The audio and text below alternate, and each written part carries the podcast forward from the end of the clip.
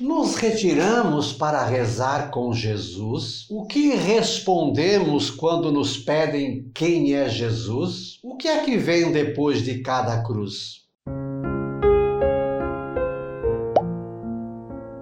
Olá, graça e paz, boas-vindas a gotas do Evangelho do Dia. Hoje é sexta-feira, 24 de setembro, mês da Bíblia.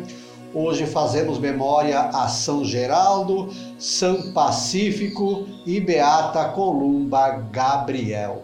Jesus estava rezando num lugar retirado e os discípulos estavam com ele. Então Jesus perguntou: Quem dizem os homens que eu sou? Quem o povo fala que eu sou? Aí eles responderam: ah, uns dizem que és Elias, outros João Batista, outros ainda alguns dos profetas. Mas Jesus perguntou: E vós, quem dizeis que eu sou? Pedro respondeu: O Cristo, o Filho de Deus.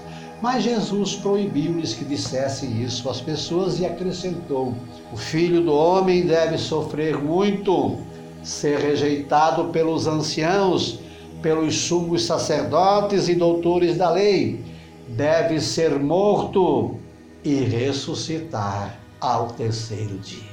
Que gotas podem irrigar o nosso coração hoje? Primeiro, como é bom se retirar para ficar com Jesus, ir ao Santíssimo, ao Sacrário, ir à Santa Missa, rezar em comunidade, ir a um lugar deserto, uma cachoeira, uma montanha, ficar só com Jesus. Outra gota é quando alguém nos pergunta quem é esse Jesus para você, o que é que nós respondemos?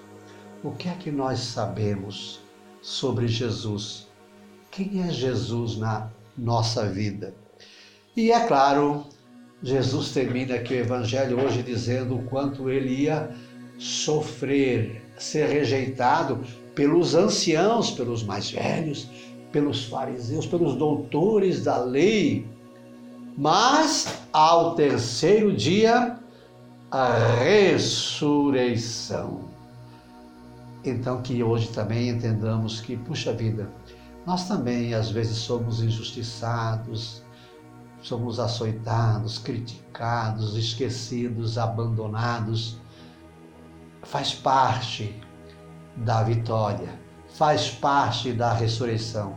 Depois de cada cruz, tem sempre uma ressurreição. Curta, comente, compartilhe e inscreva-se.